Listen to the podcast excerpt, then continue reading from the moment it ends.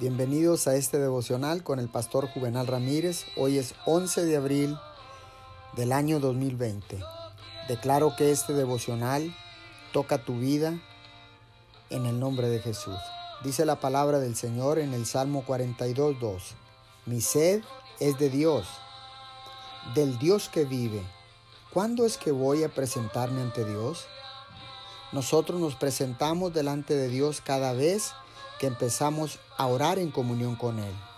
Ahora, la oración no es la repetición de una mera actuación, no es una petición indefinida y general.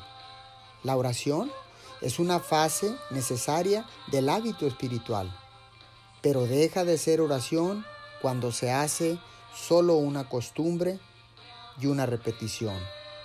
La profundidad y la fuerza del deseo es lo que le da intensidad a la oración. Muchas cosas pueden enumerarse y pueden cubrirse con la oración. El deseo demarca el área a cubrir. La respuesta depende de si nuestra petición es solamente un balbuceo u oración.